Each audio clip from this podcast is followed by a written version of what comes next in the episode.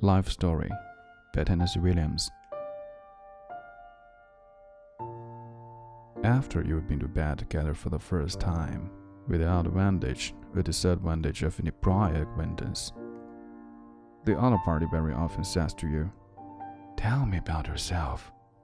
I want to know all about you. What's your story?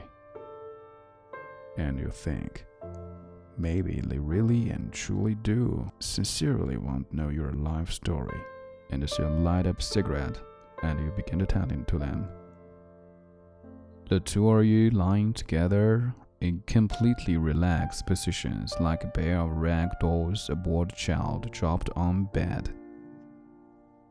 You tell them your story, or as much of your story as time or a fair degree of prudence allows, and they say, Oh, oh, oh, oh, oh.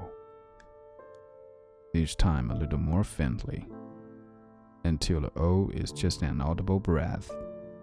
And then, of course, there's some interruption. Slow room service comes up with a bowl of melt ice cubes, or one of you rises to pee, and gaze at himself with mild astonishment in a bathroom mirror.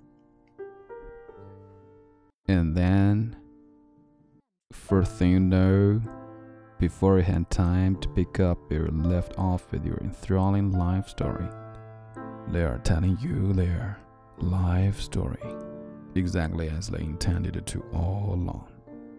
And you are saying, oh, oh, oh, oh. Each time a little more faintly, vowel at last becoming no more than an audible sign. As the elevator halfway down the corridor and turned to left, just one last long, deep breath of exhaustion and stops breathing forever. Then, well, one of you falls asleep, and the other one does likewise with a lighted cigarette in his mouth. And that's how people burn to death in hotel rooms.